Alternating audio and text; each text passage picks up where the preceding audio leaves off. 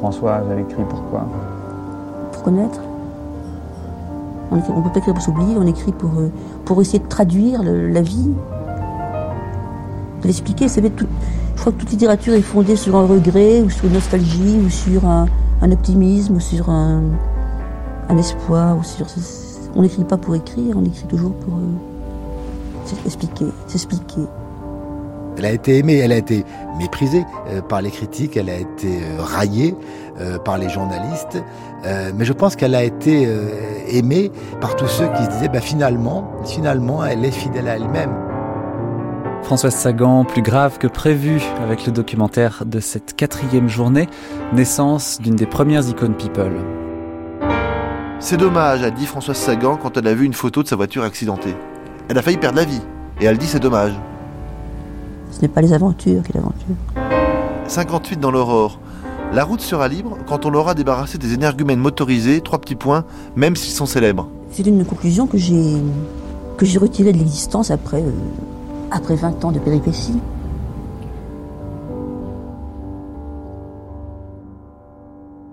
Dès la sortie de Bonjour Tristesse euh, en 54, la presse française et étrangère s'entiche littéralement du personnage de Sagan. Son visage envahit d'abord les pages livres des journaux, c'est assez logique, mais très rapidement, c'est plutôt dans la rubrique loisirs ou art de vivre qu'on va la retrouver le plus souvent. Elle y parle de ses voyages, on l'interroge sur ses goûts vestimentaires, on la prend en photo en train de mettre un rôti au four, elle qui ne cuisine pratiquement pas, et il n'y a que dans la rubrique des meilleurs placements financiers que son nom n'apparaît pas, et pour cause, c'est surtout la chronique de ces dépenses inconsidérées qui émoustillent les journalistes. Et puis de l'autre côté de la chaîne médiatique, il y a les critiques sérieux, ceux qui la jugent, qui condamnent ses livres ou qui au contraire la soutiennent, mais avec parfois un peu de condescendance, contribuant du même coup à alimenter sa légende, oui sa légende, car c'est bien de cela qu'il s'agit. Et ce sont les rouages de cette fabuleuse histoire médiatique que nous allons tâcher de démonter aujourd'hui, en revenant sur 50 ans de présence dans les journaux, à la télévision et à la radio d'une icône qui a anticipé puis accompagné les changements de la société et par là même influencer les modes de vie.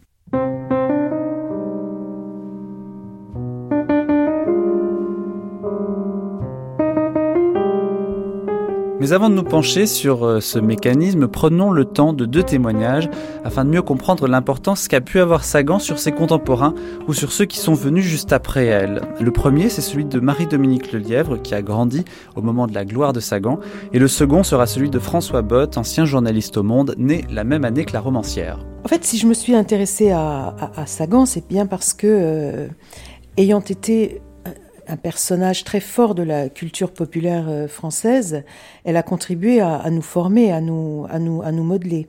Et elle était extrêmement photographiée dans, Paris Match dans les années 60. Euh, Et il est certain que mes parents, qui, sont qui ont le même âge qu'elle, ils sont nés, euh, Sagan est né en 35 comme mes deux parents. Et mes parents ont vécu euh, dans un, intégral cliché de Sagan et, ma sœur et moi avec parce que, par exemple, euh, mon père roulait euh, exclusivement dans des, des voitures décapotables. Donc, on avait une MG et cette MG, on, descendait dans le midi à Saint-Tropez avec la MG. Ma sœur et moi à l'arrière, le chien à l'avant sous le capot parce que le, capot de la MG est assez allongé, donc on pouvait ranger le chien. Et les deux parents de Paris de Paris à, à Saint-Tropez comme ça, parfois sans s'arrêter. C'est arrivé qu'on fasse le, trajet en une seule fois pour aller plus vite.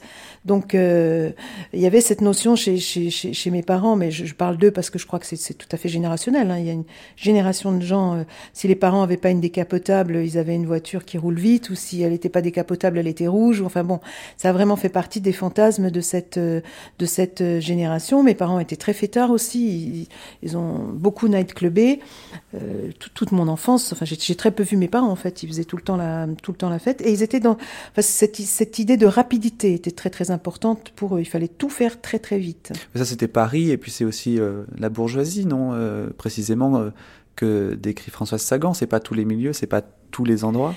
Personnellement, je n'appartiens pas du tout à, la bourgeoisie parisienne. Je viens d'un milieu euh, ouvrier. Et, pourtant, vous euh, descendiez en MG de Paris jusqu'à. Oui, oui, oui, oui, Ma famille est d'origine ouvrière et mon père avait. Euh, mais mon père, non, non, mes parents n'étaient pas du tout des, des, des, des, des bourgeois et d'ailleurs, on n'habitait pas en France, mais on venait en vacances en, en France et, et, il avait, il s'était quand même offert une, une, MG. Non, non, non, non. Je pense que c'est non, justement, ces, ces clichés, ces clichés-là, ils ont, ils ont imprégné toute la société française. Vous pouviez descendre aussi dans le midi avec une deux chevaux, puis vous louiez pas une maison à Saint-Tropez, mais vous pouvez la louer dans l'arrière-pays. Enfin, c'est non, c'est vraiment toute une génération, je pense, qui a été. Regardez les, vacances dans le midi, la génération d'après, la génération des, des années 70, dont Saint-Laurent est l'icône. Là, cette fois, c'est le voyage à l'étranger, mais là, c'était les vacances à la mer et au soleil. Voilà, ça pouvait être une fausse, une fausse, euh, une fausse côte d'Azur qui était euh, l'Espagne, la côte, la côte espagnole, parce que c'est parce que c'est moins cher, vous voyez. Mais ça, ça a profondément. Euh, enfin, de toute façon, c'est pas Françoise Sagan qui a fabriqué ça. Hein, c'est la société qui était en mutation et qui a fabriqué une Françoise Sagan. Mais Françoise Sagan, elle a été l'incarnation de ce d'un mode de vie qui était un, un mode de vie qui attirait absolument tout le monde. Mais alors précisément, le fait que quand même elle décrive des classes sociales aisé dans quasiment euh, tous ses romans, plus un milieu euh, médiatico, journalistico, artistique à Paris, finalement ne semble pas choquer euh, les lecteurs de l'ensemble des milieux sociaux. Elle a été très lue par tout le monde. Mais parce que c'est pas. Alors qu'il y a eu mai 68 aussi. Non, mais c'est pas c'est pas un écrivain social, c'est pas les gens. Mais ça pourrait énerver par contre ça pourrait énerver une certaine classe critique, journalistique parisienne de petits bourgeois jaloux mais euh, mais les autres gens ça les gêne absolument pas. Parce que d'abord euh, c'est beaucoup plus amusant quand, quand vous feuilletez quand vous feuilletez un magazine de déco c'est beaucoup plus amusant de regarder la maison des riches que la maison des pauvres. Il n'y a pas tellement si de vous pénétrez pauvres, magazine de déco. et si vous si vous si vous si vous lisez euh, enfin en, littérature ça c'est toujours fait de toute façon. C'est toujours intéressé au mode de vie des, des, des classes des classes aisées d'autant que ce sont ces classes que les autres imitent après. C'est moins vrai aujourd'hui hein, mais mais à l'époque de, de, de, de Sagan c'était c'était vrai. Non, personne. Enfin, si, il y a eu des critiques qui le lui reprochaient. Elle, raconte toujours les mêmes histoires. Euh, c'est toujours chez les bourgeois. Oui, mais enfin bon, pour les corons, il y a, d'autres écrivains.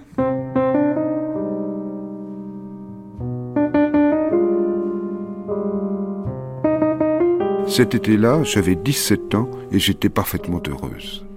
Et ensuite, et puis avant, il y a, il y a le bonjour tristesse parce que, à cause de la mort d'Anne, elle va découvrir ce sentiment inconnu d'elle-même, la tristesse. Bonjour tristesse. Mais vous, François Bott, euh, vous êtes né euh, donc exactement euh, en 1935, quelques semaines avant ou après, je ne sais plus, une semaine François Sagan, une semaine après. Donc en 1954, quand Bonjour Tristesse paraît, comment est-ce que vous recevez ce livre? Est-ce que c'est un livre qui raconte peut-être pas votre vie, mais en tout cas la vie des gens qui ont 19 ans en 1954 ah Enfin, oui, tout, tout, à fait. D'ailleurs, je, je rappelle l'époque quand même, c'était 54 que René Coty était président de la République, Louison Bobet gagnait le Tour de France, Pierre Mendès France faisait la paix en Indochine, et ça allait être les débuts de la guerre d'Algérie. Les grandes espérances nées de la libération euh, avaient disparu, c'était épuisé, c'était fatigué, et on était dans un monde très moralisateur, euh, qui le deviendrait plus encore lorsque De Gaulle euh, reviendrait aux affaires en, en, 58, mais on vivait sous le, patronage, en quelque sorte, de Camus et de d'André Gide, les tour terrestres. C'est d'ailleurs L'homme révolté de Camus et tour terrestre de, de, de, Gide étaient des livres de chevet de, de, François Sagan.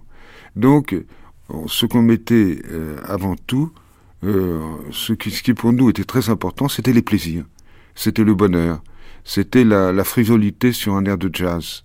Donc, le, par une certaine jeunesse plutôt intellectuelle, le, le livre de Sagan a été accueilli comme le, le reflet d'elle-même. D'ailleurs, euh, à l'époque, avec euh, quelques amis de la Cagne, de l'Hippocagne et de la Cagne d'Henri IV, je faisais une revue qui s'appelait Rien de moins Exigence.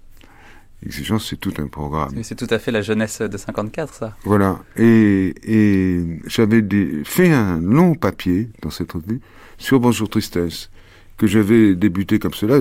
Pardonnez-moi de me citer, mais c'est intéressant. C'est François Sagan, c'est un peu nous. C'est même beaucoup les jours de notre vie. Vous voyez, la, la jeunesse s'y reconnaissait, mais la jeunesse, oui. Mais pas toute la jeunesse, peut-être une certaine euh, jeunesse. Pas, pas la jeunesse rangée et, et moralisatrice. Il faut voir aussi quels étaient les films que l'on courait.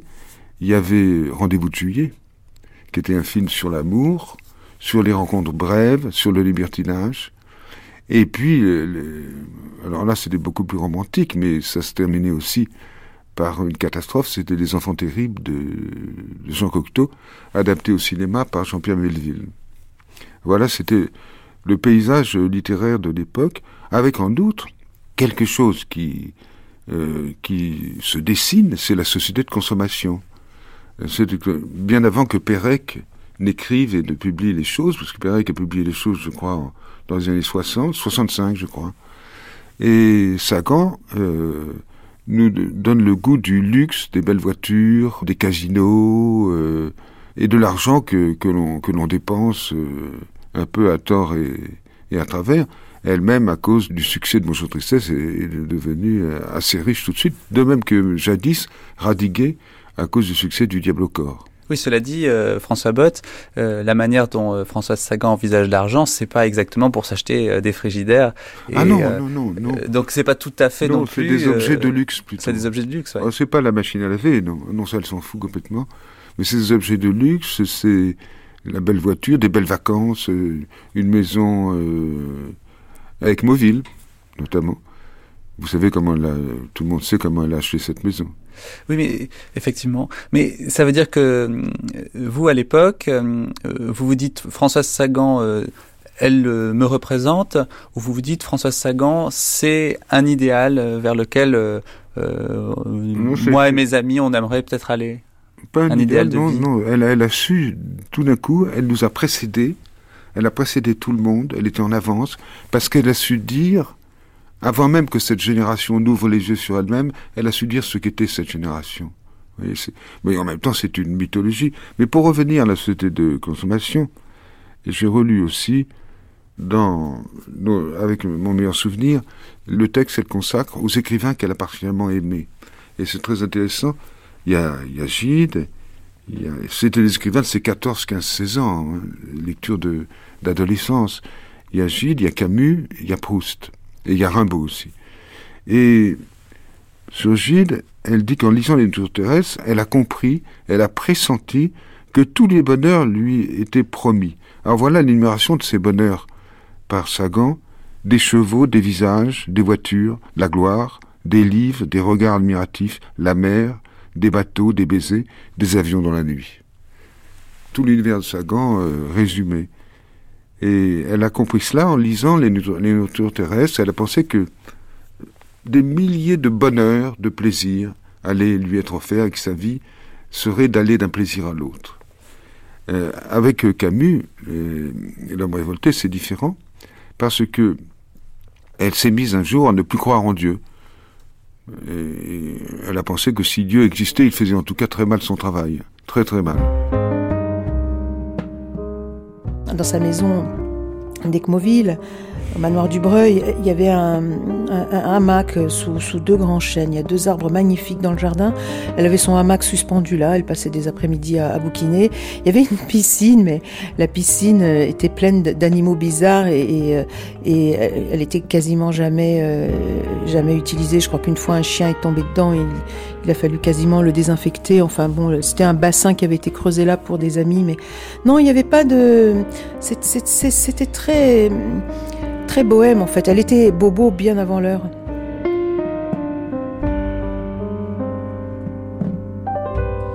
Jérôme Begley, nous avons sélectionné un certain nombre de coupures de presse qui parlent de la vie privée de Françoise Sagan dans les années 50, 60, 70, et vous avez bien voulu les compulser pour nous. Euh, l'impression générale d'abord que ça vous laisse, c'est laquelle? Dans les années 50 et 60, elle ne fait rien qui ne soit abondamment commenté et retranscrit dans la presse. C'est-à-dire que euh, ses deux mariages, son accouchement, ses voyages, sa vie à Saint-Tropez, euh, ses courses en voiture, euh, elle va à un moment donné en Italie acheter de Ferrari, et ça fait euh, des, papiers entiers. Euh, ses amitiés, ses sorties nocturnes, un peu d'abus de substances illicites et d'alcool, des liaisons plus ou moins réelles qu'on lui prête. Tout ça, ça remplit mais des colonnes et des colonnes. On dit aujourd'hui que la presse people, que les hebdo people ont un pouvoir considérable. J'étais très frappé de voir que la presse sérieuse mais relatait les moindres faits et gestes de la vie de Françoise Sagan, et c'était normal. Et elle faisait pas de procès, et euh, finalement, euh, c'était pas considéré comme scandaleux. Alors ça l'a été un peu plus lorsque euh, elle a vraiment commencé à prendre un peu de un peu de trop d'alcool et un peu trop de substances illicites mais au début c'était une espèce de feuilleton euh, que fait Françoise Sagan elle était omniprésente dans la presse écrite et c'était très bien comme ça donc on a Françoise Sagan à la plage, Françoise Sagan au ski, Françoise Sagan à l'hôpital. Ah mais c'est une c'est absolument inépuisable parce que euh, elle se prête de bonne grâce à tout ce qu'on lui demande. Elle a une vie extrêmement romanesque. Elle reste pas plus de deux mois au même endroit. Euh, on voit bien qu'elle écrit, mais enfin même quand elle écrit, on la photographie dans son lit avec une machine à écrire, euh, en train de taper son, son futur roman. Comme elle publie un livre tous les deux ans à peu près, euh, et que euh, en tout cas dans les années 50, entre temps, elle, elle se marie, elle divorce, elle elle se sépare, elle retrouve, elle elle accouche, elle choisit des parrains et des marraines célèbres pour son fils. Bon. Donc c'est la chronique est interminable. Et alors quel est le ton qui, selon vous, prédomine dans euh, ces articles-là? Alors, au début, euh, pour ces premiers livres, donc de 54 à, on va dire, au début des années 60, il y a une vraie mensuétude et une vraie gentillesse à son égard. Euh, il faut aussi comprendre que on est moins de dix ans après la fin de la guerre, que pour certaines denrées, il y a encore des tickets de rationnement, que la France est très marquée euh, par la noirceur, la lourdeur de cette, euh, de cette période-là. La jeunesse, elle est cassée par les années d'occupation. Toute famille a un oncle, un père, un fils, un parent en tout cas, qui a été, si ce n'est tué, en tout cas estropié.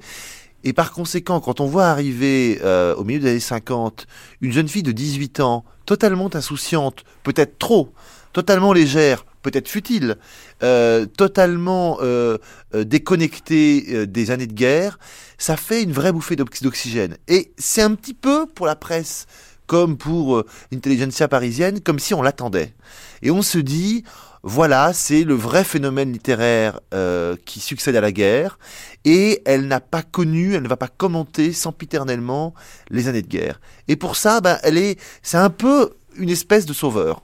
Et puis, avec les années 60, euh, bon, alors, elle commet, à mon avis, un, petit tort, c'est que d'abord, ces livres se ressemblent trop. On a un peu l'impression que les histoires sont un peu les mêmes.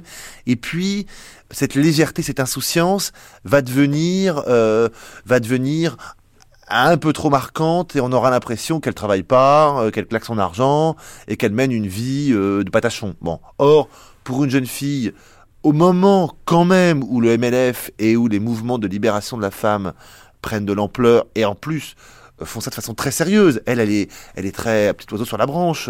Elle veut la liberté de la femme. Enfin, elle va pas descendre dans la rue et signer des tribunes. Alors que le MLF euh, ou les, mouvements d'époque, c'est sérieux. On proteste, on respecte. Bon, elle, elle est, elle, elle voit ça avec beaucoup de recul. Donc là, il va y avoir un premier point d'inflexion, on va dire quand même, bon ça va, deux mariages, euh, le plus long a, duré deux ans, le plus court a duré même pas un an, euh, elle manque de, euh, pas de mourir, mais en tout cas elle a un accident très grave à sept mois de grossesse, elle, est rapatriée à grands frais publicitaires, si j'ose dire, en tout cas ça fait beaucoup de bruit de Saint-Tropez à Paris pour accoucher normalement. Il y a un tout petit truc qui est en train de changer. Et puis ça va s'accélérer dans les années 70. Et après, à mon avis, de façon excessive et de façon tout à fait incongrue, on dit euh, c'est obscène, euh, euh, elle écrit toujours la même chose, ses livres sont pas bons. Bon, alors que finalement, je crois que c'est la même Sagan pendant 50 ans. Et je voudrais en profiter pour vous annoncer que oui. Je peux, non euh, Je ne sais pas, c'est toujours un prix Vous m'impressionnez, Jean Galvin, en ce moment. Oui, non, c'est pas un prix cette fois-ci. En effet, il y a une erreur de rubrique.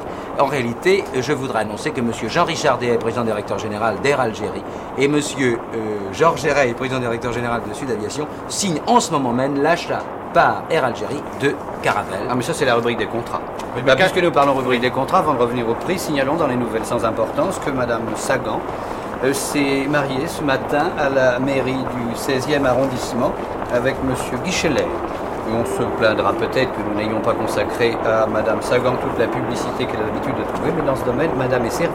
Eh bien, nous restons tout de même dans le domaine féminin, Claudine Chanez, il y a encore quelques prix à distribuer. Oui, euh, le prix Marise Bastier. Sophie Delassin, euh, vous avez, en plus euh, de votre biographie de Françoise Sagan, écrit un livre sur les Lazareff.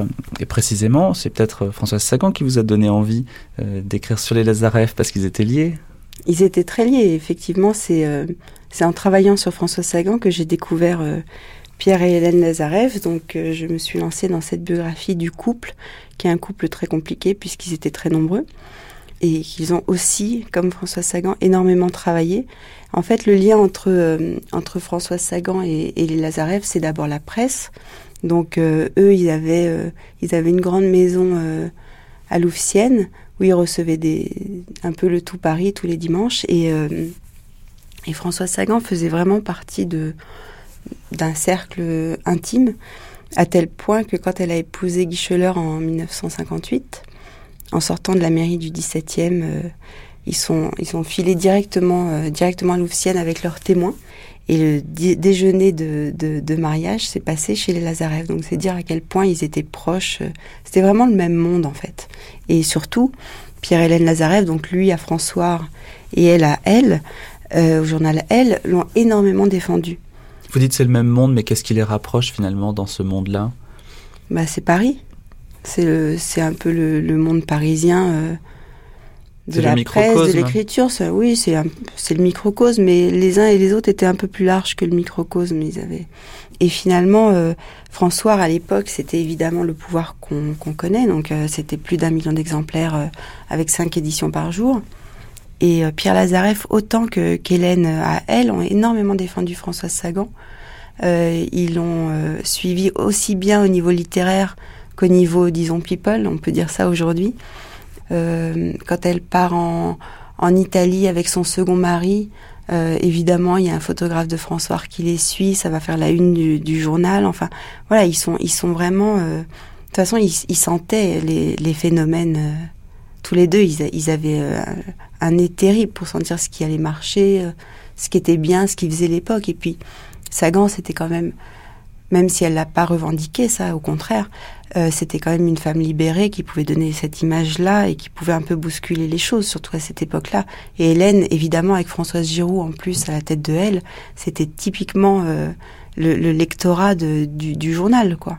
Ça veut dire que euh, entre les dimanches que Françoise Sagan passait à Loucienne et le fait qu'il y ait un journaliste de François euh, qui euh, l'accompagne dans ses déplacements, euh, il y avait euh, comme une collusion objective entre Françoise Sagan qui pouvait voir son intérêt et surtout les Lazareff qui voyaient leur intérêt à utiliser peut-être l'image de Françoise Sagan.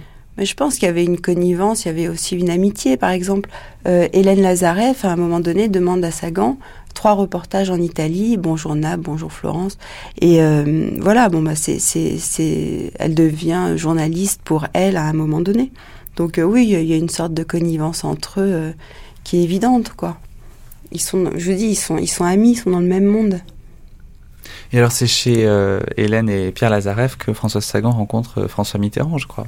Oui, exactement. En fait, euh, euh, Pierre et Hélène Lazareff ont très longtemps défendu, euh, défendu François Mitterrand, ce qu'on sait peu.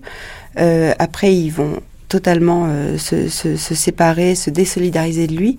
Mais pendant des années, François Mitterrand a eu son rond de serviette à Louvciennes durant ces dimanches-là. Et évidemment, ils se sont, ils se sont rencontrés et, et, et, ils se sont évidemment tout de suite appréciés euh, déjà, ils avaient un terrain commun qui était, euh, qui était la littérature, sans doute le rire. Et François Mitterrand euh, allait, même quand il était président, je veux dire, Mitterrand allait chez, chez Sagan, il laissait les deux gardes du corps à la porte de chez elle, il rentrait, il déjeunait en tête à tête avec elle, il lui est même arrivé d'aller à Cajar dormir chez elle, dans sa maison de famille. pendant son septennat Pendant son septennat, l'hélicoptère s'était posé sur le, le, terrain de foot de Cajar et, euh, et, il avait passé du temps chez elle. Et on raconte aussi qu'un jour, il a déjeuné chez elle et, et le chien de Sagan a renversé euh, du vin rouge sur sa cravate alors qu'il partait au Conseil des ministres. Enfin bon, il se marrait quoi. Enfin, c'était... Euh, je pense que c'était une vraie amitié. Elle était aussi... on voit ça dans le verbatim de, de Jacques Attali, qu'elle passait quand même un peu de temps dans les dîners de, de l'Élysée. Ils étaient très proches. Elle, elle a raconté son le jour des élections, elle l'a raconté euh, quand il a gagné en 81 avec beaucoup, beaucoup de ferveur, beaucoup d'émotion. C'était un très, très bel article. C'était une vraie femme de gauche, selon vous? Ah oui, complètement. oui, elle était totalement de gauche. Euh, je pense qu'elle l'a toujours été, alors que c'était pas évident pour elle parce que euh, elle était plutôt d'une famille, d'une famille de droite. Mais euh, très vite, elle a. Mais de toute façon, euh, Françoise Sagan, elle, avait énormément de goût. Elle, faisait tout le temps les bons choix. Les Lazarev, j'y suis allée souvent aussi, mais moins à l'époque de Françoise. Bettina, mannequin star des années 50 et 60. voilà quelqu'un qui était. D'abord, ils, étaient, ils aimaient beaucoup Françoise, mais voilà des gens qui l'admiraient, les deux. et Françoise les intimidait aussi, déjà à ce moment-là. Mais quand je dis intimider, c'est pas que ils étaient admiratifs avec euh, une espèce de comment dire, une crainte.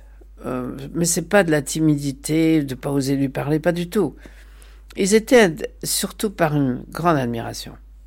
Elle les déstabilisait un petit peu aussi, parce que euh, ils se retrouvaient devant Françoise sans beaucoup de défense parce qu'elle était plus forte qu'eux. Parce qu'il y avait presque une crainte aussi de la blesser, alors qu'en fait, elle est plus forte que son interlocuteur. Oui, elle avait ce côté fragile qu'elle donnait à tout le monde. Hein. C'était, bah, elle était très très costaud, Françoise. Et alors, Par son intelligence hein, et sa et son physique aussi, parce que je trouve que après avoir eu tout ce qu'elle a eu et de vivre pendant tellement d'années encore après et pendant. Après l'accident, vous voulez dire?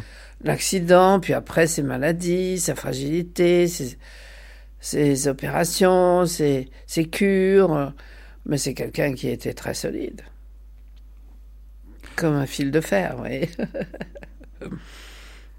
Et alors pour en revenir au Lazareff, est-ce que Françoise Sagan, elle a représenté, euh, pour le magazine Elle par exemple, une femme des années 50 ou des années 60 je trouve que pour elle, pour pour l'édition féminine à cette époque-là, Françoise était hors commun. C'était une découverte incroyable dans sa mentalité, sa façon d'écrire. Et Hélène Nazarev, qui était une femme extrêmement intelligente et très douée, ainsi que Pierre, ils ne sont pas passés à côté. Ils ont compris tout de suite que Françoise était l'exemple unique de sa génération. Alors, euh, ça compte. Hein. Ça, c'est. Il se passait beaucoup de choses dans cette époque-là. Dans la mode, il y avait Chanel, il y avait une nouvelle façon de parler de la mode aussi. Mais Françoise, c'était intellectuellement et le style de vie, elle a créé quelque chose aussi fort que. On parle toujours de Brigitte Bardot, c'est vrai, mais Françoise Sagan a créé un style de vie qui était. Euh, qui a impressionné et influencé beaucoup de gens à cette époque-là.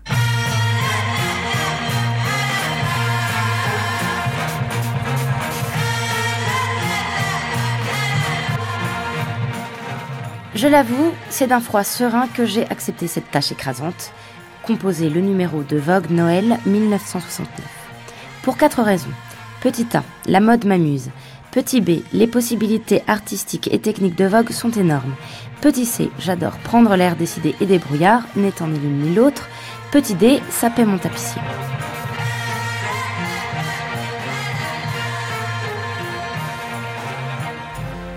Et ce style de vie-là, euh, il s'est diffusé aujourd'hui dans la société? Est-ce qu'elle a éclairé? Est-ce que, enfin éclairé Est-ce qu'elle a été précurseur à un moment donné d'un style de vie euh, ah qui aujourd'hui est plus répandu? C'est-à-dire que les gens s'en rendent pas compte, mais ils sont influencés par une forme de vie euh, qu'elle a créée à ce moment-là. Elle faisait scandale, maintenant ça fait pas scandale, mais à cette époque-là, c'était scandaleux dans le sens euh, étonnement, nouveauté, euh, de voir euh, Françoise euh, aller pieds nus dans les boîtes à Saint-Tropez, danser toute la... Danser, c'est pas qu'elle dansait toute la nuit. Elle parlait, elle rencontrait ses amis, et de vivre cette vie de nuit qui était de rentrer après la, nuit chez elle. Tout ça, c'était une telle liberté que ça a dégagé une forme de vie qui existe maintenant, Quoique maintenant, je trouve que les gens se sont un peu rétrécis. Ça n'existe plus beaucoup, ça, pour, par peur. Hein. À cette époque-là, euh, les gens avaient moins peur, quand même, de tout. Un écho littéraire lié à Françoise Sagan. Dans, semble-t-il, le personnage se complique encore. Jean Godignon, avez-vous des renseignements? Annonce, confirmation, démenti, reconfirmation, les choses ne sont pas simples. Bref, divorcera, divorcera pas, les paris sont ouverts. Ce qui est sûr, c'est que M. Scheller et son mari, Madame Scheller, pardon, ne sont pas ensemble. Il y avait longtemps d'ailleurs que lorsque l'un était à Paris, l'autre partait en voyage, et inversement. En ce moment, c'est encore plus simple, l'appartement de la rive gauche est vide. Ils sont partis tous les deux, chacun de leur côté. Quant au motif de la séparation, allez donc savoir. Certains disent conflit de génération, et les mauvaises langues ajoutent pas du tout, c'est pour relancer l'édition. Des noms d'avocats sont en tout cas avancés.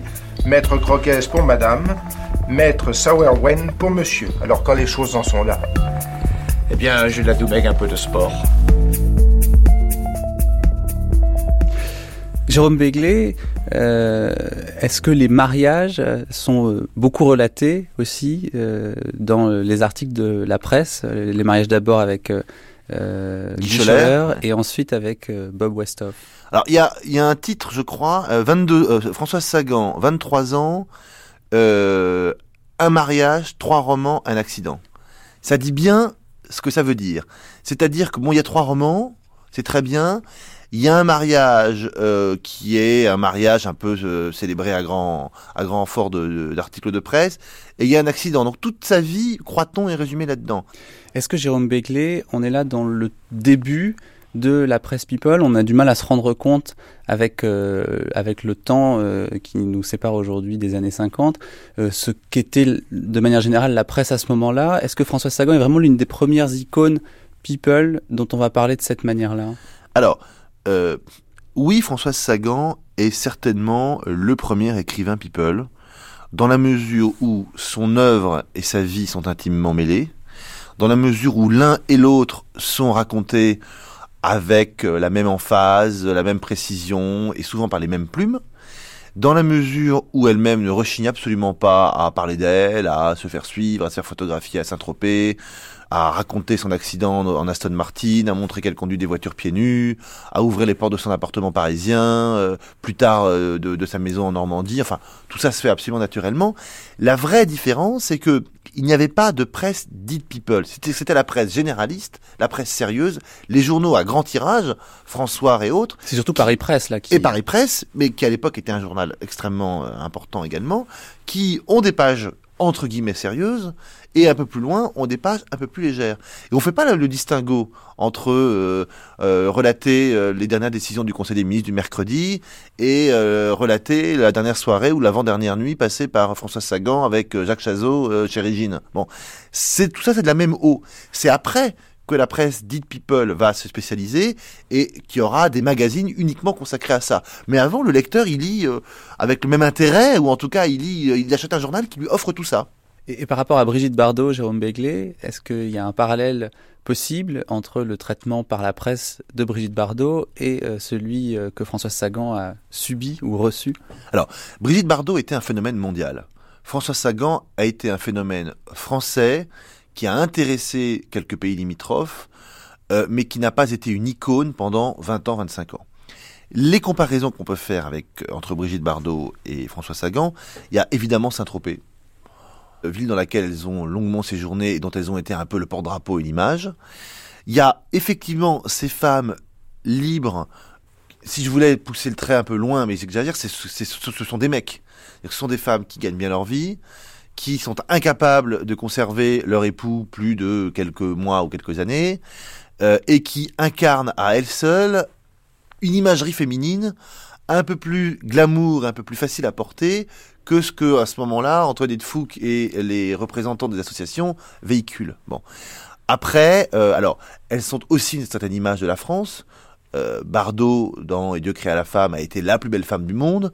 Et, et Sagan incarne l'esprit français, fait de liberté, de légèreté, euh, fait aussi cet esprit bourgeois euh, que beaucoup de pays, j'allais dire le monde entier, mais en disant beaucoup, beaucoup de pays nous envient. Donc à ce titre-là, oui, on peut les comparer. Je suis pas certain que euh, elles aient été les meilleures amies du monde et que si on les mettait autour d'une table, au bout de deux heures, elles n'avaient plus grand-chose à se dire. Mais après la presse, euh, sans doute Brigitte Bardot était plus difficile aussi à contacter que Françoise Sagan. Il y a ça aussi peut-être qui fait que elle a été mise sur un, un, piédestal et mise à distance peut-être encore plus que Françoise Sagan. Oui, et puis il y a une chose, c'est qu'une interview de François Sagan, c'est toujours intéressant. Tu dis toujours des choses drôles et, et, intelligentes. Une interview de Bardot quand elle a 20 ans, 25 ans, bon, euh, on préfère des photos, quoi. Alors, écoutez, euh, je vous arrête là, je vous arrête parce qu'on a Françoise Sagan au téléphone. Ça m'intéresse beaucoup d'avoir Françoise Sagan à cette heure-ci au téléphone, après ce que vous venez de dire. Bonjour. Bonjour. Et merci beaucoup d'être d'être là. Et vous êtes la seule femme pour nous parler de, de l'amitié avec avec Vadim. Ah ben, on s'est rencontrés euh, quand on était tous les deux, comment dit-on, euh, tout à fait innocents et tout à fait... Euh, tout, on était des gens de succès, qu'on avait 20, je sais pas quel âge, j'avais 20 ans, il devait en avoir un peu plus. Il tournait, euh, il créait la femme à, à Saint-Tropez. Et moi, je, je, je, je, traînais mes guêtres par là. C'est, c'est lui et moi qui avons contribué à faire de cet endroit charmant un, un enfer, l'enfer que c'est devenu actuellement. Mais à l'époque, c'était exquis, c'était, c'était, c'était absolument charmant. Et Vadim et moi, on avait plein de gens qui nous qui étaient entourés qui étaient avec nous, qu'on aimait, qu'on aimait, qu'on aimait, qu'on aimait bien, qu'on aimait tout court. Et on s'est rencontrés un peu comme des, pas comme des chefs de bande, mais un peu comme des, comme des, comme deux, deux responsables, deux responsables en, enfantins, plutôt euh, plus qu'adultes. Ouais. Et je me rappelle que de temps en temps, on prenait l'avion de Paris, on allait dans le midi, on arrivait, on payait, tout, on payait toutes les notes de, toutes les notes de, de toutes les plages, tous les, tous les deux gaiements, et on repartait le lundi, en laissant nos amis en train de paraître au soleil. Et on était, on était, on était tous les deux enchantés de la vie. Et je crois que Vadim était une des rares personnes que j'ai connues avec la, qui était avec l'argent, la grâce euh, qu'il avait, la grâce qu'il a eue, quoi.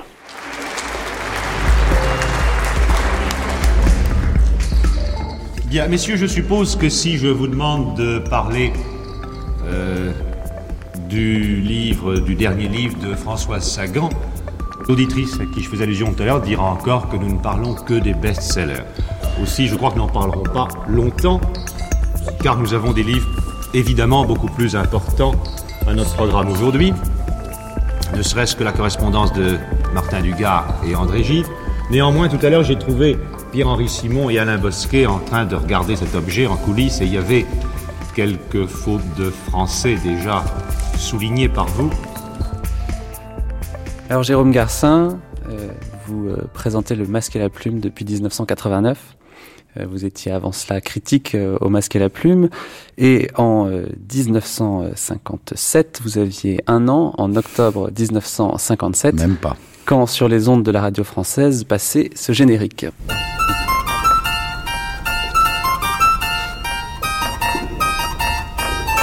Bon, eh bien, je crois que trêve de bavardage. Nous allons tout de suite annoncer euh, la tribune littéraire avec le concours aujourd'hui de Nicole Védresse, Guy Dumur, Luc Estang, Robert Canters.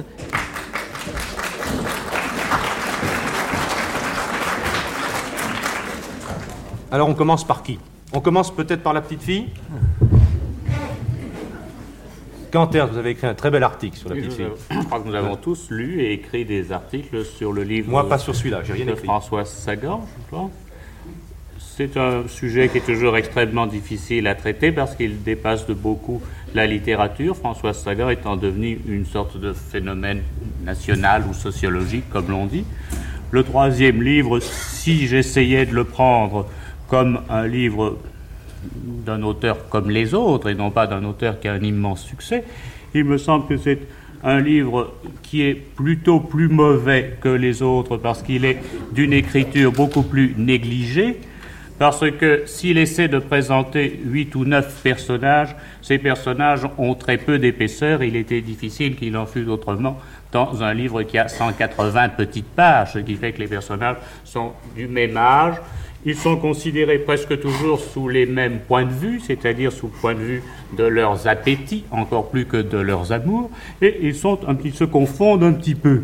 Je crois que le livre est un peu trop bâclé, mais qu'en réalité, les neuf personnages finissent par se superposer, ce qui pourrait donner, comme, un peu comme dans les portraits robots qu'on voit dans les journaux, un certain visage d'une certaine jeunesse.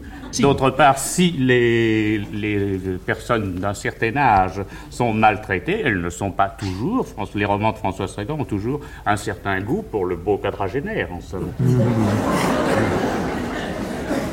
Bon, je pense que nous avons donné cinq minutes à, au best-seller de l'année. Nous pourrions peut-être donner quelques minutes aux livres qui vont peut-être avoir beaucoup de succès cette année. Alors, je, Avant que vous quittiez ce sujet, je vous signale que l'intérêt est le même en Amérique et lorsque je suis parti, on trouvait euh, deux jours avant Paris l'édition française du livre de François Sagan que les Américains voulaient avoir avant, avant, Paris. Oui, ce qui prouve que nous avons quitté le domaine de la littérature, nous entrons dans la sociologie, dans les public relations. Enfin, c'est plus de la littérature à ce degré-là, c'est un phénomène très... C'est comme Bébé Lune, enfin... C'est encore de la littérature. Nous sommes à l'époque de Bébé Françoise et de Bébé Lune. C'est terriblement éloquent, euh, puisqu'il y a rassemblé en quelques minutes, même pas, un une incroyable condescendance. Je ne parle pas de mépris, mais condescendance. Euh, le, je ne sais plus si c'est Régis ou si c'est Pollack, mais dès le début, on parle de la petite fille. C'est un mot absolument incroyable. Euh, elle est assimilée vraiment à une presque à une collégienne, à une écolière. Elle a 21 ans à cette époque-là. Elle a, elle a, elle a 21 ans. La deuxième chose qui me frappe, euh, c'est euh, on lui fait un reproche et la brièveté, euh, ce qui, qui va être, me semble-t-il, non seulement sa marque, mais je dirais ce en quoi elle va le mieux exceller. Euh, les rares fois où elle est sortie de cette brièveté, euh, je pense à ce gros roman euh, qui se passe pendant une, une croisière, la femme fardée, qui est la femme fardée, elle n'est pas bonne. Elle est faite pour la promptitude. Il y a des écrivains, c'était le cas avant elle de, de Paul Morand, ce sont des écrivains de la de la célérité et pas de l'alanguissement. Et, et, donc on lui reproche 180 petites pages. Bah oui, sans faire de comparaison évidemment qui serait ridicule, mais Adolphe, c'est très court. Et troisième chose qui me frappe, oui, on dit pas de personnage, ou presque pas de personnage. Là encore, euh, Sagan est, pour moi, la chroniqueuse... Euh, formidable chroniqueuse euh, des sentiments, des conversations, de ce qui ne se dit pas forcément mais qu'on entend, mais surtout pas une croqueuse de personnages. D'ailleurs, il y a très peu de personnages dont on se souvienne dans l'œuvre de, de, Sagan, sinon elle-même mais alors pourtant, ce sont quand même de grands critiques qui sont reconnus euh, à l'époque et qui le sont toujours euh, maintenant, qui sont encore des références. Votre père, j'imagine, qui était euh, ah, un homme sérieux, devait écouter le masque et la plume, mais je pense qu'il était d'accord avec ces critiques-là, en tout cas sans doute. Comment se fait-il qu'il soit passé à côté alors je vais, aller, je vais aller plus loin que vous. Je pense que si je n'avais pas eu un an et que j'avais été déjà critique et déjà à cette tribune, j'aurais sans doute fait les mêmes erreurs qu'eux. Pourquoi? Parce que euh, c'est qui à la fin parle de sociologie. C'est-à-dire que euh, d'emblée, c'est le succès de Sagan qui l'emporte sur ce qu'elle écrit. Il n'y a qu'aujourd'hui où euh, je pourrais remplacer, à mon avis beaucoup plus justement, le mot de sociologie par le mot euh, qui est d'ailleurs tout à fait contemporain, de mythologie chère à, à, à Roland Barthes. Euh, Barthes, c'est mythologie, c'est 57 dans mon souvenir, enfin c'est les années 54, 57 dans les, dans les journaux et les revues où Barthes euh, écrit. Or, elle est déjà, dès sa naissance à la littérature, elle est pour moi en tout cas une mythologie. D'ailleurs, j'ai toujours été étonné qu'elle ne fût pas inscrite dans la gamme des mythologies que, que, que Barthes avait, avait conservées. Donc Bastide parle de sociologie, et je pense que c'est parce qu'il est il est comme on, comme on l'est tous devant, je dirais, une réalité qui nous est trop proche. On est aveuglé par, euh, par ce qui nous dépasse, par ce qui nous exaspère, disons les choses franchement. Je ne sais pas si on peut faire cette comparaison, mais euh, aujourd'hui, euh, je sais que j'éprouve ce même sentiment d'exaspération, donc en partie illégitime, quand je vois paraître un roman d'Amélie Nothomb. Euh, pourquoi? Parce que, euh, pour reprendre les termes de Bastide, la sociologie du personnage d'Amélie Nothomb, ses chapeaux, son, mode de vie, sa manière de s'habiller et les succès qui vont avec, font que on a le regard, quand on lit un Amélie Nothomb, je pense, en partie euh, embué. Deuxième extrait, nous sommes le 7 avril 1968. Sagan publie Le Garde du Cœur, qui est un faux roman policier hilarant, c'est peut-être même le plus drôle qu'elle ait euh, jamais écrit. Et voici ce qu'en disent les critiques du masque. Tout à l'heure, j'ai trouvé Pierre-Henri Simon et Alain Bosquet en train de regarder cet objet en coulisses et il y avait quelques fautes de français déjà soulignées par vous. Et je vous en ai montré d'autres qui vous avaient provisoirement échappé car vous n'étiez pas encore arrivé à la fin du livre. Euh, je crois que c'est peut-être pas la peine de les, de les citer. Moi, j'aime beaucoup François Sagan. C'est très triste de dire. À quel titre Comment À quel titre tu l'aimes beaucoup Parce que je la trouve charmante, très gentille, très ah intelligente, très modeste. Et le, ce qui est dommage, c'est que on ait laissé des choses comme ça, n'est-ce pas? Parce qu'il y a des phrases comme Je dis à Paul que j'acceptais Haï de l'épouser, puis j'annonçais à Lewis que j'épousais Haï, Paul, etc. Euh, Pierre-Henri Simon, là, oh, il y a même, oui, euh, à ma stupeur, car je ne le croyais pas assez naïf pour croire à un serment de femme, quelle qu'elle fût, au singulier. Que vouliez-vous qu'il fît contre toi, qu'il mourût C'est très, très, curieux parce que... C'est très facile, n'est-ce pas de, Oui, bien sûr. Relever ce genre de faute. De toute façon, c'est fâcheux. Ce qui est gênant, il y a des, des, des maladresses de style. Il devait avoir 18 ans, une énorme moto dehors et quelques verres de trop derrière lui. Ben, si les verres de trop étaient derrière lui, ça ne devait pas le troubler beaucoup. Il faut faire attention quand on porte un jugement euh, sur euh, Françoise Sagan, romancière.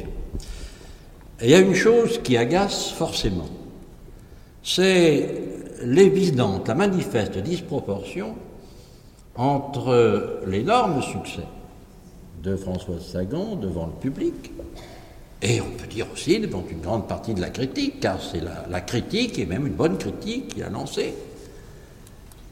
Donc une disproportion entre ce succès et puis le, talent réel. Alors, cela incline à une certaine sévérité, cela inclinerait à, à nier le talent. Euh, le talent y est tout de même. Ah, bien sûr. N'est-ce pas oui, le, talent, c'est tout de même pas. oui. le, talent, ce, n'est pas des fautes d'orthographe. Mais justement, n'est-ce pas Il ne faudrait, pas, faudrait pas juger là-dessus. Le talent y est tout de même, Jérôme Garcin, mais en même temps, il y a un vrai plaisir à taper sur Sagan. Ils sont quand même contents et ils étaient contents aussi au premier extrait.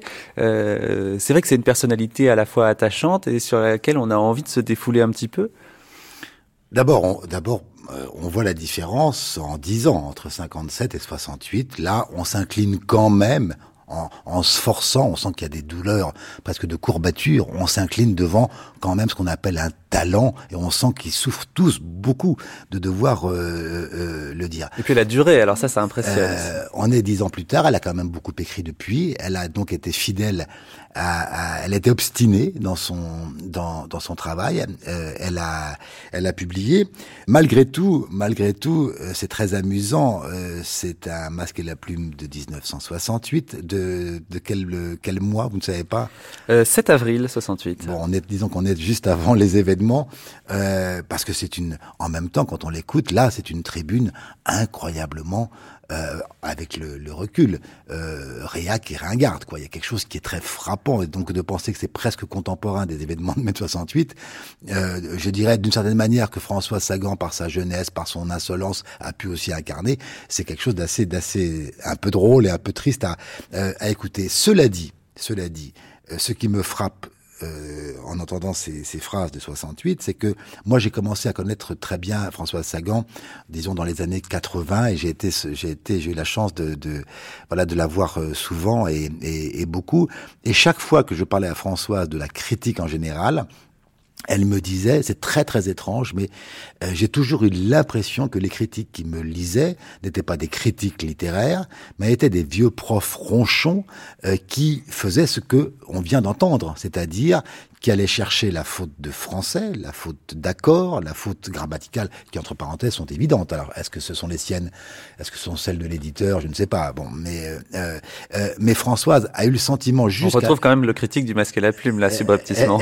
jusqu'à la fin de sa vie, jusqu'à la fin de sa vie, et donc en vieillissant malgré tout, euh, Sagan a toujours eu le sentiment, et, et qu'elle me répétait d'ailleurs sans aucune acrimonie, ça, ça aussi c'est une chose qui m'a toujours frappé chez elle, et que, et que rappelle d'ailleurs, je crois, euh, François-Régis Bastide, c'est une forme de modestie. Malgré tout, pour elle, elle n'était jamais lue euh, pour l'écrivain qu'elle était, mais euh, même passé les 50 ans, pour l'élève euh, Françoise.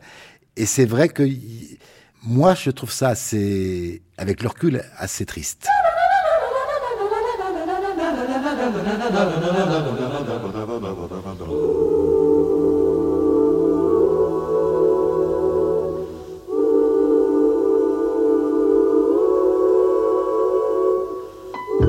Le Parisien en 1957, la romancière de Bonjour Tristesse épousera cet hiver son conseiller technique. Là aussi, c'est un titre à la limite machiste, c'est-à-dire que bon, euh, euh, elle prend à la maison celui qui euh, va l'aider à, écrire ses, prochains livres. C'est un titre moi qui m'avait beaucoup fait rire. France, alors Figaro, juin 1955.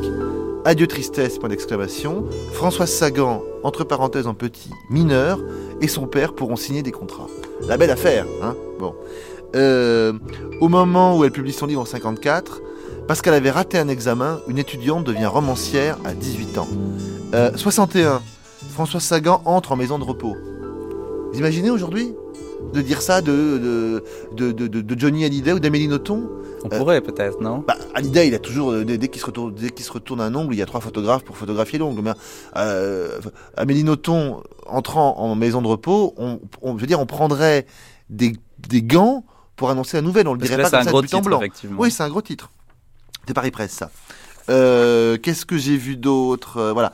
Sa voiture ayant capoté, deux points, Françoise Sagan grièvement blessée. Là aussi, c'est, il fallait qu'elle fournisse un peu. Euh... Alors, il y a aussi un, un, une chose extraordinaire, c'est que après cet accident, elle, euh, donc, il y a un médecin qui se penche sur elle, qui la soigne et qui lui fait un petit peu de chirurgie plastique.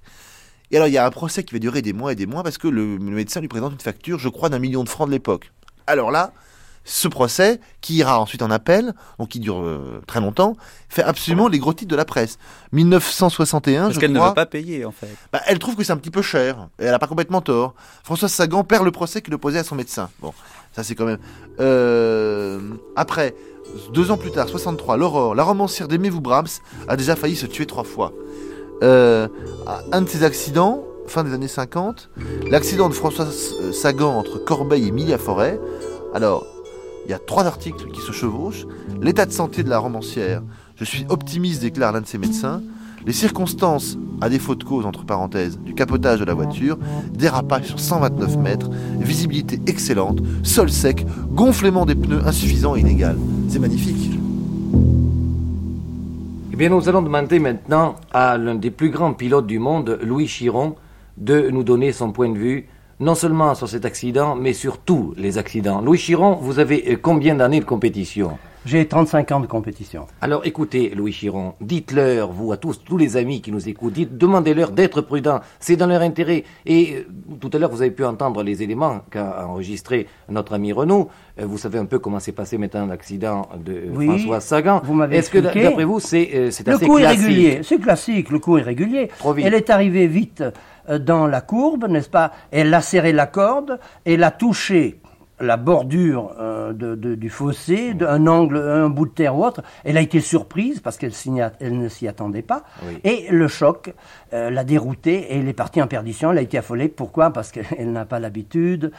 Cette jeune personne n'avait pas l'habitude de conduire des voitures très rapides. Oui, et il faut des réflexes, il faut être calme dans la manœuvre. Surtout quand on part en embardé, c'est là il faut avoir le plus grand calme, c'est-à-dire avec la plus grande précision de redresser et corriger. Parce que ce qu'elle a fait, elle est partie sur la gauche, le coup est régulier, et elle a donné un coup de barre à droite pour ramener la voiture à droite, mais elle ne reste pas la voiture. C'est exactement comme une bille de billard qui touche la bande avec effet. Quelque chose qu'elle fait pour la presse en 57. Françoise Sagan est revenue sur les lieux de son terrible accident. Et on la voit en photo hein, en compagnie de son avocat. Là aussi, il faut quand même aimer le sens de la mise en scène. Bon. Mais tout le monde adore, y compris le Parisien qui en fait euh, un, de, ses importants articles. Et elle, ça ne la dérange pas d'être photographiée de façon consentante au moment de la, reconstitution. C'était il y a 50 ans, n'oublions jamais ça. Voilà, donc c'est ça Sagan. Et alors, plus on avance, plus on... Alors, François Sagan trouve son médecin trop cher. Bon. Il lui réclame un million pour l'avoir opéré après son accident d'auto. Bon. C'est pas béni pour la presse, mais en même temps, ça montre que on a tort de mépriser la futilité. Quand on est un artiste, quand on veut passer à la postérité, la futilité, à mon avis, a autant d'importance que l'œuvre. Et il faut bien mettre les deux en rapport et voir que euh, l'un ne sera pas éclipsé par l'autre. On voit bien avec Sagan, l'œuvre, pour moi, elle est largement passée à la postérité. Il y a dix livres qui méritent d'être lus, ou pièces de théâtre. Mais que néanmoins, dans 50 ans, on sera encore là en train de dire alors, est-ce que la vie est le brouillon de son œuvre ou l'œuvre est le brouillon de sa vie? Donc vous conseillez aux jeunes écrivains une problématique un peu de ce type? Bah, Le problème, c'est que la, presse a tellement évolué. Mais bah, prenons un exemple tout bête. Amélie Nothomb, lorsqu'elle sort ses premiers livres, elle déclare ne manger que des fruits pourris et avoir chez elle un pourrissoir. Bon. merveilleux teasing, merveilleux moyen de se lancer. Euh, vous remarquez que depuis 4-5 ans, elle n'en parle plus du tout.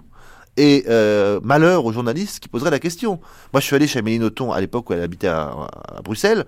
Première question que j'ai posée, où est le pourrissoir Bon, elle avait un grand appartement à Bruxelles. Elle m'a dit, mais non, le pourrissoir, je peux pas le montrer parce que ça sent trop mauvais. Bon, il n'y avait pas de pourrissoir. Simplement, cette espèce de d'image qu'elle s'était construite, euh, intéressait autant que les livres, et dans le cas d'Amélie Nothomb a parfaitement réussi, puisqu'elle est devenue euh, un auteur qui vend 400 euh, 000 exemplaires chaque mois de septembre en France, et qui est traduit dans 35 pays. Bon, donc le savoir-faire et le faire savoir, du temps de Sagan c'était important, Aujourd'hui, année 2000-2010, c'est tout aussi important. Simplement, le cocktail, il est encore plus difficile à réussir. C'est fou comme le corps, les nerfs, les sens vous tirent vers l'existence. Qui n'a pas cru sa vie inutile sans celle de l'autre? Et qui en même temps n'a pas amarré son pied à un accélérateur à la fois trop sensible et trop poussif, qui n'a pas senti son corps tout entier se mettre en garde, la main droite allant flatter le changement de vitesse, la main gauche refermée sur le volant et les jambes allongées, faussement décontractées et prêtes à la brutalité vers le débrayage et les freins, qui n'a pas ressenti, tout en se livrant à ses tentatives, toutes de survie, le silence prestigieux et fascinant d'une mort prochaine, ce mélange de refus et de provocation, n'a jamais aimé la vitesse, n'a jamais aimé la vie, ou alors peut-être n'a jamais aimé personne. Moi, je veux bien parler de ce livre parce que euh, c'est un livre il y a déjà un mois et demi à peu près. Le masque et la plume, 29 avril 1984. J'en ai parlé longuement avec François Sagan. et euh, c'est un livre que j'aime pour plusieurs raisons. D'abord parce que précisément les critiques du style euh, bon papa ou bons oncles se penchant sur la petite qui fait des petits romans, etc là, on prenne plein la gueule pour pas un rond. Parce qu'elle arrête, de, elle arrête de faire euh, un roman précisément, et elle parle de d'écrivains, de chanteurs, d'acteurs, d'hommes de théâtre qu'elle aime. C'est-à-dire qu'elle elle montre tout à fait qu'elle est capable d'écrire autre chose que des romans, que pour ma part je ne considère pas du tout comme négligeable, bien au contraire, mais qu'elle est capable d'être un écrivain au clavier beaucoup plus large. Mais ce qui m'intéresse en plus dans ce livre, c'est que c'est d'une extraordinaire sensibilité. C'est-à-dire qu'elle ne parle évidemment que des gens qu'elle aime, et c'est vrai que c'est beaucoup plus agréable de parler des gens qu'on aime que des gens qu'on déteste. Pas chez vous. Facile. Pas chez vous. Moins facile. mais euh, c'est moins facile, mais c'est plus agréable. Alors ça, c'était euh, sous l'air euh, bouteillé. Ce n'est pas lui qui parle. Euh, vous l'avez peut-être reconnu, qui était le critique en question. Jean-Jacques Brochier. Jean-Jacques Brochier. Alors ça, c'est une rupture dans l'œuvre de Françoise Sagan avec mon meilleur souvenir, où ce n'est plus un roman, mais elle parle des personnes qui l'ont marqué et qu'elle a admiré. Tout d'un coup, non seulement les, les, critiques sont émus, mais surtout, ils sont en train, pour la première fois, de considérer qu'ils sont face à un écrivain. Et, et je, je, je, vais même plus loin, je pense que c'est à partir de la réception euh, d'Avec mon meilleur souvenir que les critiques ont commencé à lire ou à relire différemment les romans qui ont précédé. Euh, et Dieu sait pourtant que 84, euh, euh, Sagan n'a jamais autant occupé les pages people des journaux. Hein. Mitterrand est arrivé en 81, c'est son ami. Euh, elle va commencer à entrer dans une succession de scandales, de, de faits divers qui vont agiter la presse. Et eh bien malgré tout, Malgré ce décor-là, l'auteur d'Avec mon meilleur souvenir est considéré comme un grand écrivain. Et donc, euh, oui, rupture dans l'œuvre, rupture dans la réception de, l'œuvre. Je, crois que c'est vraiment un moment clé de, de l'histoire euh, littéraire de Françoise Sagan.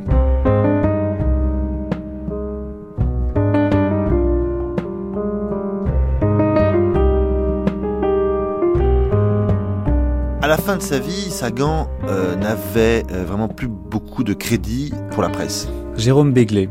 Donc il y a eu, il y a, plusieurs anecdotes. Il y a euh, lorsqu'elle va lors d'un voyage officiel avec François Mitterrand, je crois en Colombie, et qu'elle fait un malaise. Donc tout de suite, est-ce un malaise dû à l'altitude, un malaise dû à la fatigue ou un malaise dû à un peu de poudre blanche qu'elle aurait pris? Bon, on ne saura pas, mais disons que c'est l'altitude. Ensuite, il y a effectivement euh, quand elle joue euh, les espionnes au petit pied, les Matahari, dans l'affaire Elf, pour essayer de convaincre euh, des intermédiaires, Mitterrand, Dumas, je crois, de lever le pied sur une fabuleuse commission obtenue par un groupe public français. Et elle se plante lamentablement. Elle n'est pas faite pour ça.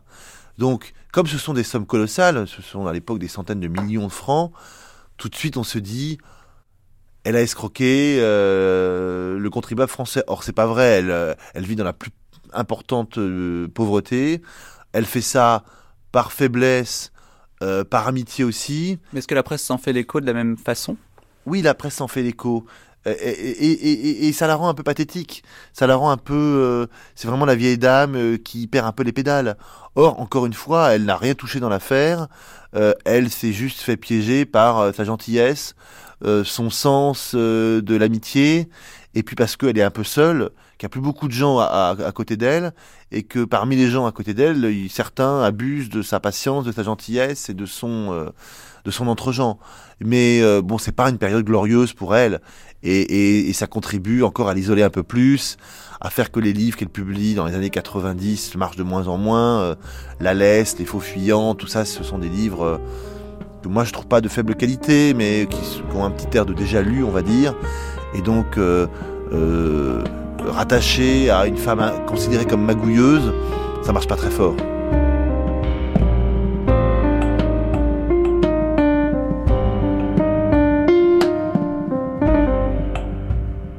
De cette dernière période de la vie de Françoise Sagan, nous allons reparler plus précisément demain dans le documentaire. Merci à Jérôme Béglé, merci à tous les intervenants, Sophie Delassin, Jérôme Garcin, Bettina, Marie-Dominique Lelièvre, François Bott. Françoise Sagan, plus grave que prévu, une émission de Mathieu Garrigou-Lagrange et Jean-Claude Loiseau, mixage Alain Joubert, attaché de production Anne-Vanessa Prévost. Et tout de suite sur France Culture, c'est le moment du retour au texte. Restez avec nous.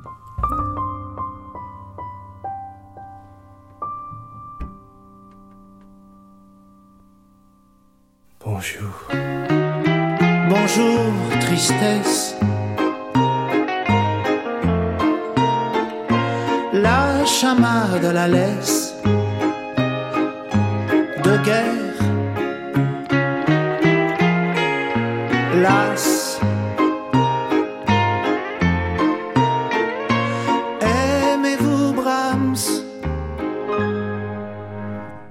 Alors que l'on s'approche tranquillement de la fin de cette matinée et du journal de la rédaction de France Culture que vous retrouverez à 12h30, un dernier détour du côté de chez Françoise Sagan avec notre séquence de lecture commentée par des écrivains aujourd'hui, Arnaud Catherine.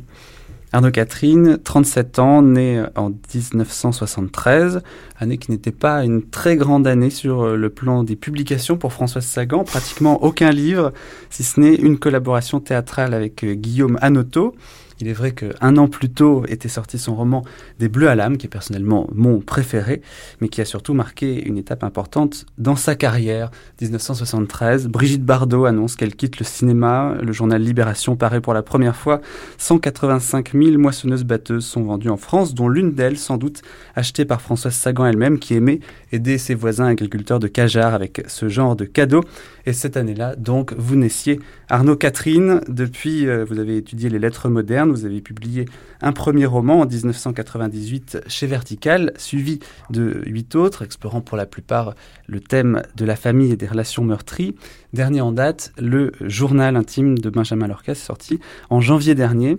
Et puis, pour les enfants, vous avez également écrit une dizaine de livres, comme Sagan d'ailleurs. Euh, on le sait peu, elle a publié chez Stock une version très personnelle de La fable de la fontaine, La cigale et la fourmi, sauf que ça s'appelle La fourmi et la cigale, et à la fin, c'est la cigale qui gagne. Alors Arnaud Catherine, bonjour. Bonjour. Dans cette présentation biographique, il manque une date euh, importante. C'est le jour où, pour la première fois, si vous vous en souvenez, vous avez entendu parler de Françoise Sagan. Je pourrais pas vous dire parce que c'était il y a très longtemps. J'ai découvert Sagan comme Duras via la Normandie qui est euh, mon pays euh, d'adoption, enfin le pays de mon père, et puis le pays où je vais euh, depuis 36 ans.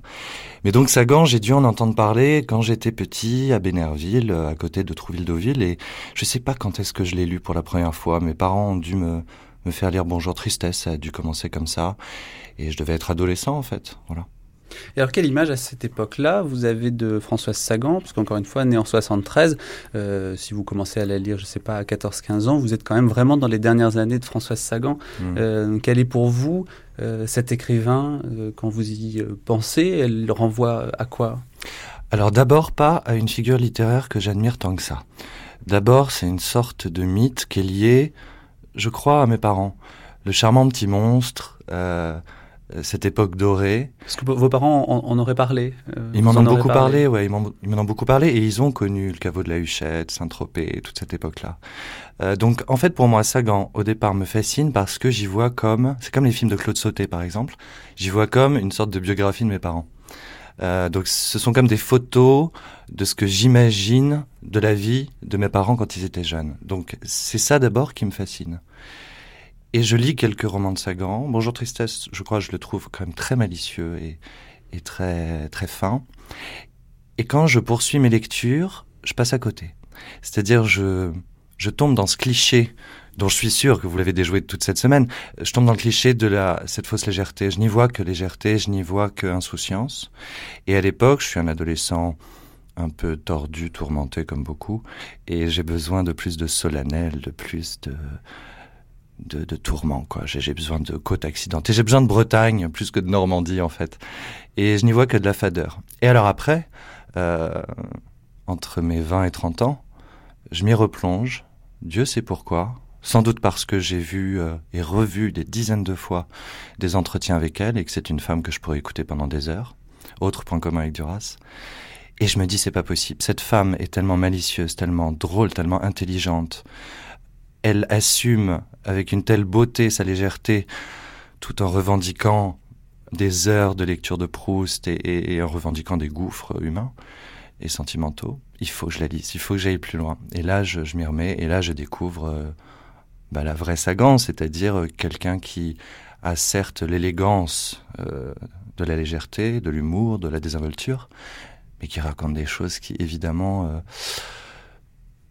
pour dire de façon solennelle, nous touche en plein cœur. quoi. Donc ça, c'est la Sagan que vous allez découvrir et que vous allez aimer. Euh, parmi ces livres-là, est-ce qu'il y en a aussi qui vous déçoivent, hein, parmi les livres que vous allez découvrir entre 20 et 30 ans? Oui, bien sûr. Et puis là, depuis que vous m'avez invité, j'en ai relu évidemment beaucoup. Je trouve qu'il y a effectivement des romans assez...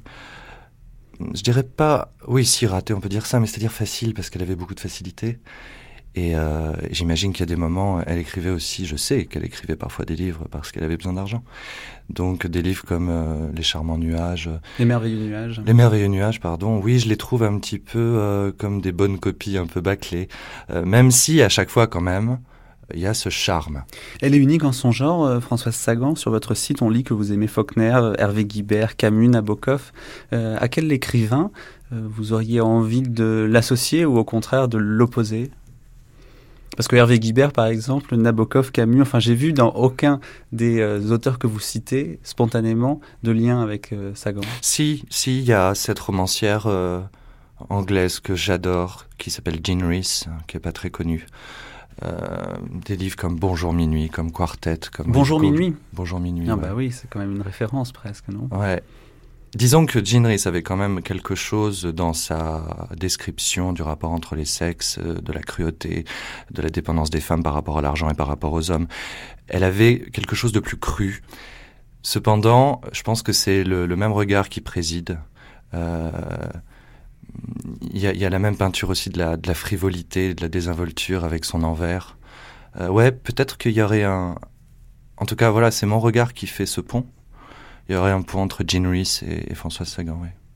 Vous vous dites, Arnaud Catherine, dur en amour et passablement mélancolique. Passablement mélancolique, ça oui. Dur en amour, je me soigne.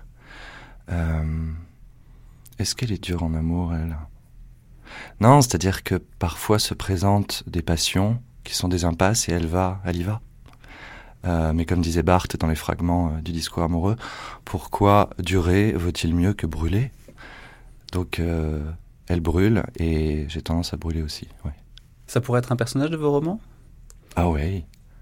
Je l'ai fait deux fois là, avec des, personnages qui n'avaient rien à voir, le peintre Munch et puis la dramaturge Sarah Kane. Donc vraiment des, des personnages très comme ça, très torturés. Euh. mais pourquoi pas? Pourquoi pas? J'y penserai. Alors Arnaud Catherine, c'est le moment sans doute euh, de lire un petit peu et de voir quels sont les extraits que vous avez choisis. pour faire entendre la voix de Françoise Sagan, ou du moins sa plume. Commençons par Aimez-vous Brahms, l'histoire, Paul aime Roger, Roger qui a la quarantaine passée, qui est infidèle à Paul, oui Paul et non pas Paul, on pourrait croire une erreur. Donc Paul aime Roger, la quarantaine passée, qui lui est infidèle. Elle entame alors une aventure avec euh, Simon, euh, lequel est beaucoup plus jeune, il a une petite vingtaine, mais ne se trouve pas totalement satisfaite euh, du changement. Aimez-vous Brahms, un livre de 1959, c'est le quatrième roman de Sagan. Il a été adapté au cinéma par Anatole Litvak avec Ingrid Bergman, Anthony Perkins et Yves Montand. Alors quel extrait souhaitez-vous nous lire, Arnaud Catherine? J'ai choisi la scène où ce jeune Simon essaye de secouer Paul. Euh, parce que c'est vrai que Paul est amoureuse de ce Roger, mais ce Roger la maltraite. Euh, et Simon, qui est perdument amoureux d'elle, a envie de la secouer. Et, moi, j'aime ce livre parce que, justement, euh, on parlait d'impasse à l'instant. Elle va à un moment donné renoncer à, ce jeune Simon pour retourner à l'objet de sa passion, laquelle passion l'a fait souffrir et ce jusqu'au boutisme passionnel et amoureux, euh, il est autant pathétique que, que magnifique. Après le concert, il l'emmena prendre un cocktail, ce qui signifia pour elle une orange pressée et pour lui de dry. Simon, les yeux brillants, les mains agitées, lui parlait musique et elle écoutait d'une oreille distraite. Peut-être Roger se serait-il arrangé pour quitter l'île à temps et revenir pour le dîner? De plus, on les regardait. Simon était un peu trop beau, ou simplement était-il un peu trop jeune, et elle plus assez, tout au moins pour l'accompagner. Vous ne m'écoutez pas. Si, dit-elle, mais il faudrait partir. On doit me téléphoner chez moi, et puis on nous regarde beaucoup ici. Vous devriez être habitué, dit Simon avec admiration. La musique et le jean aidant, il se sentait définitivement amoureux. Elle se mit à rire. Par moments, il était tout à fait attendrissant. Demandez l'addition, Simon. Il le fit tellement à contre-coeur qu'elle le regarda attentivement pour la première fois sans doute de l'après-midi. Peut-être tombait-il doucement amoureux d'elle, peut-être son petit jeu se retournait-il contre lui. Elle le croyait simplement assoiffé de conquête. Peut-être était-il plus simple, plus sensible, moins vaniteux. Il était drôle que ce soit son physique qui le desserve auprès d'elle. Elle le trouvait trop beau, trop beau pour être vrai. Il avait appelé le garçon, tourné son verre entre ses mains sans un mot. Il s'était tu brusquement. Elle posa sa main sur la sienne. Ne m'en veuillez pas, Simon. Je suis un peu pressé. Roger doit m'attendre. Il lui avait demandé le premier soir chez Régine Aimez-vous Roger? Qu'avait-elle répondu? Elle s'en souvenait plus. De toute manière, il fallait bien qu'il le sache. Ah oui, dit-il.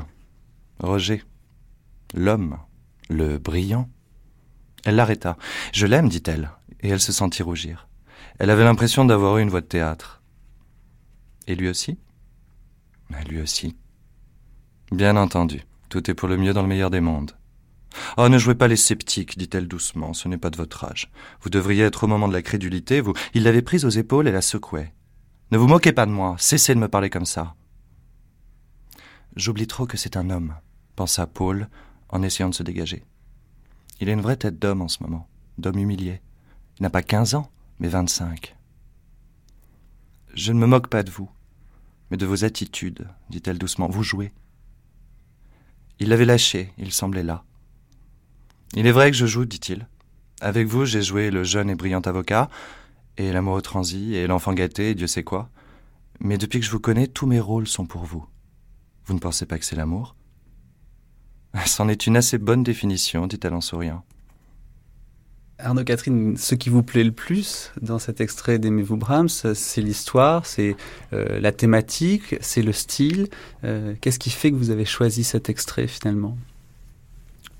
Il y a cette malice, cette nervosité dans le dialogue.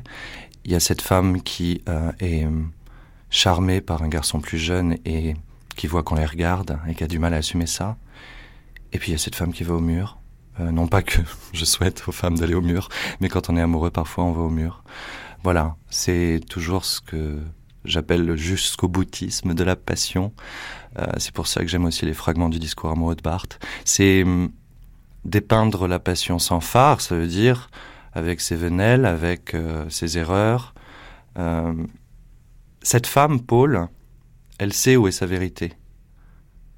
Mais cette vérité est une violence exercée contre elle. Et elle y va quand même.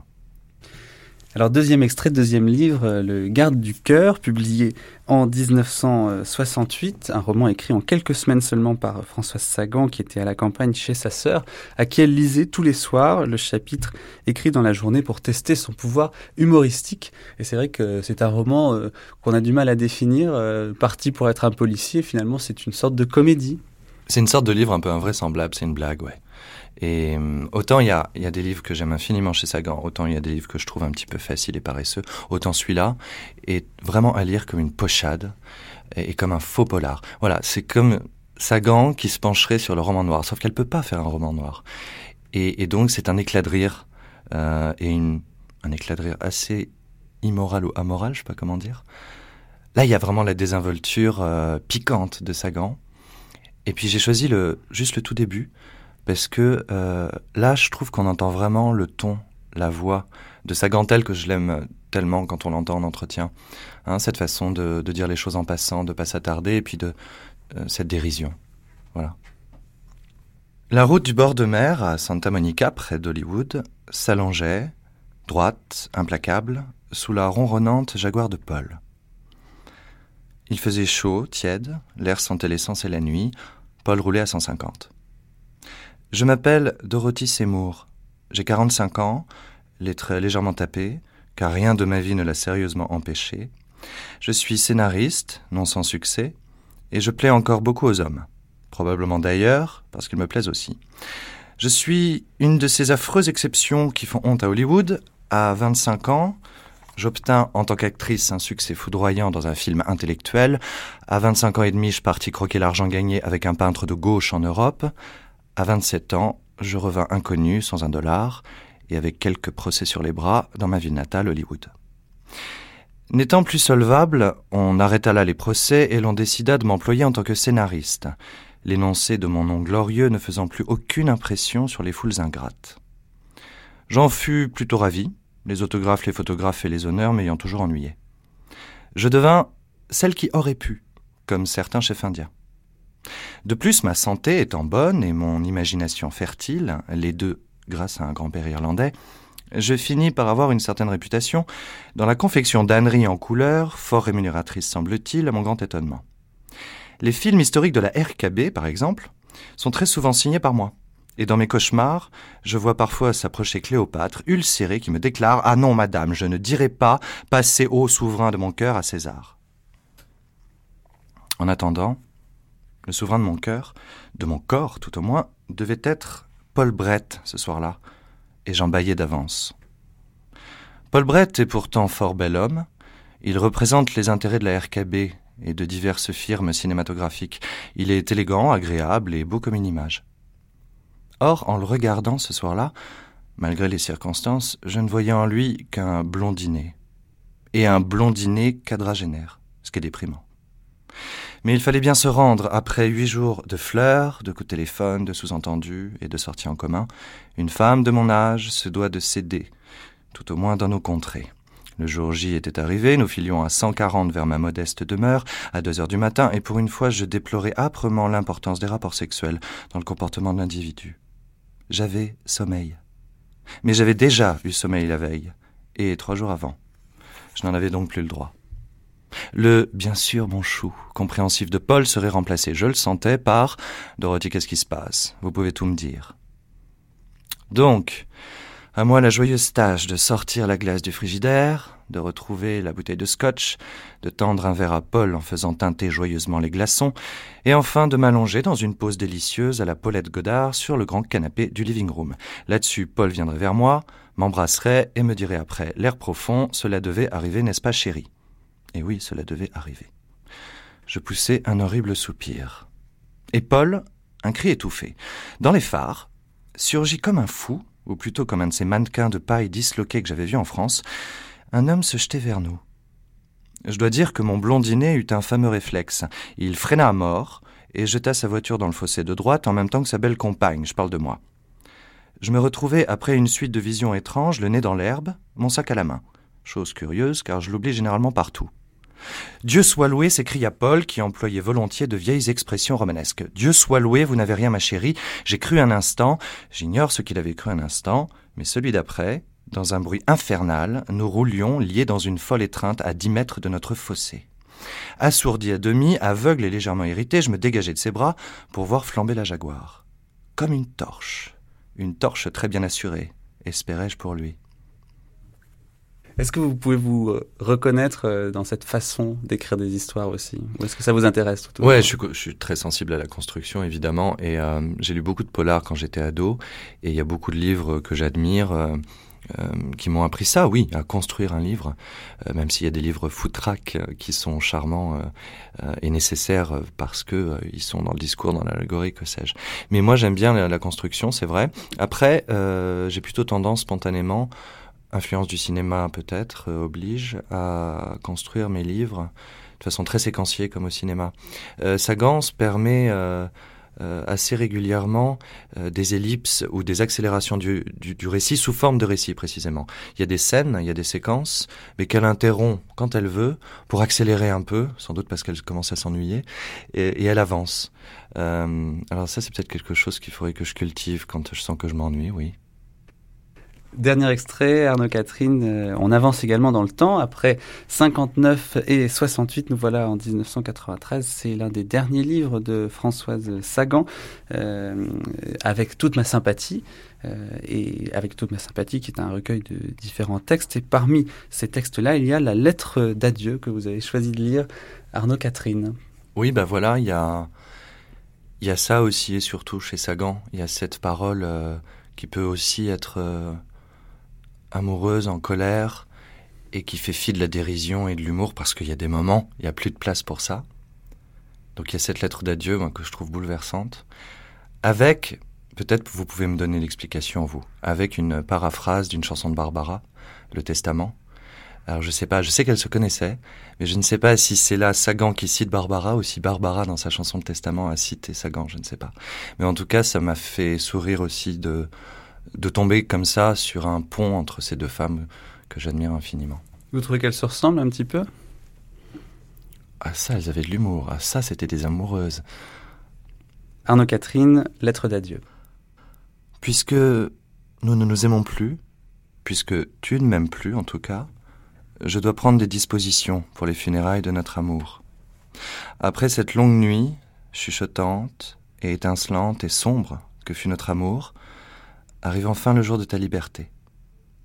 C'est alors que moi, restant seul propriétaire de cet amour sans raison, sans but et sans conséquence, comme tout amour digne de ce nom, moi, propriétaire cupide, hélas, qui avait placé cet amour en viager, le croyant éternel puisque te croyant amoureux, c'est alors que je décide, n'étant saine ni de corps ni d'esprit, et fier de ne pas l'être, je te lègue. Le café où nous nous sommes rencontrés. Il y avait Richard avec moi et Jean avec toi, ou le contraire. Au coin de la rue d'Assas et de la rue de Rennes. Nous nous sommes vus, évalués et plus. Tu m'as dit Je vous connais sans vous connaître. Pourquoi riez-vous? Et je te répondis que je riais de cette phrase idiote.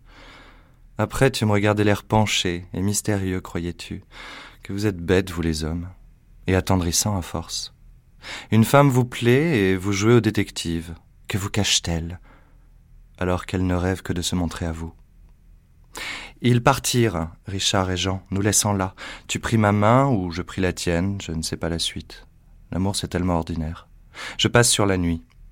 J'ai tant de choses à te léguer. La première maison ce n'était rien. Nous n'habitions nulle part, nous habitions la nuit. À force d'amour, de cris et d'insomnie, nous devenions phosphorescents de corps, exsangues. Je devenais femme vestale, des cigarettes abandonnées brûlaient doucement, comme moi, dans la nuit, sans s'éteindre. Bah tiens, je te lègue ça. Un de ces mégots si longs, si écrasés, si significatifs. te voilà bien loti. Un café triste et un mégot. Je cherche des traces et je trouve des symboles. Je te hais. Comme toi, à l'époque, par moments, tu me haïssais. Je te lègue ces mots embrouillés, confus, mortels, grâce auxquels tu m'expliquais tes absences. Je te lègue les rendez-vous d'affaires, démarches indispensables, contre-temps fâcheux. Si tu savais, si tu avais su à quel point ces contre-temps s'appelaient contre-amour, et ses démarches, férocité. Je te lègue, puisque tu es un homme, les honteux bandages dont tu entouras mes poignets, le soir où je jouais à mourir.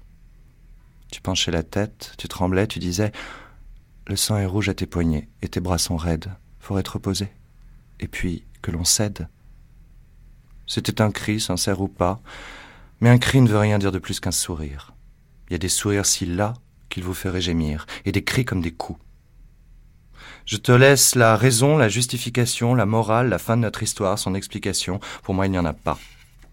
Il n'y a jamais eu d'explication au fait terrifiant que je t'aime. Ni non plus, pas du tout, mais pas du tout, à ce que ça prenne fin. Et nous y sommes. Je ne te lègue plus rien. Tu le sais, il n'y a rien d'autre à léguer, rien de compréhensible, rien d'humain. Surtout rien d'humain parce que moi je t'aime encore. Mais cela, je ne te le lègue pas. Je te le promets. Je ne veux pas te revoir.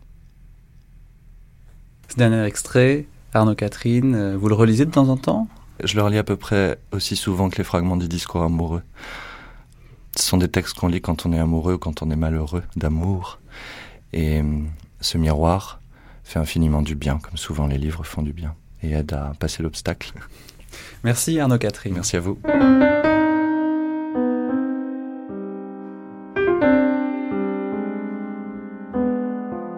Et pour rejoindre en douceur le journal de la rédaction de France Culture à 12h30, une fin comme chaque jour en musique, après les reprises de Dalida lundi, par Yves Montand mardi et par euh, l'inoubliable Maté Alteri, c'était hier. Voici à présent une nouvelle version de la même chanson, à savoir Quand tu dors près de moi, extrait du film Aimez-vous Brahms, lui-même adapté du roman de Françoise Sagan. Nous devons cette interprétation à la chanteuse polonaise Aneta Lastik. C'était Françoise Sagan plus grave que prévu Merci à toutes et à tous de nous écouter et rendez-vous demain 9h après le flash pour une nouvelle séquence d'archives. Ce sera la dernière. Demain également un entretien de 50 minutes avec le fils de Françoise Sagan, Denis Westhoff. Et puis le documentaire portera sur les dernières années de la vie de l'écrivain. Et vous terminerez avec un chouette texte par Anna Gavalda. Très bonne journée à toutes et à tous à l'écoute de France Culture.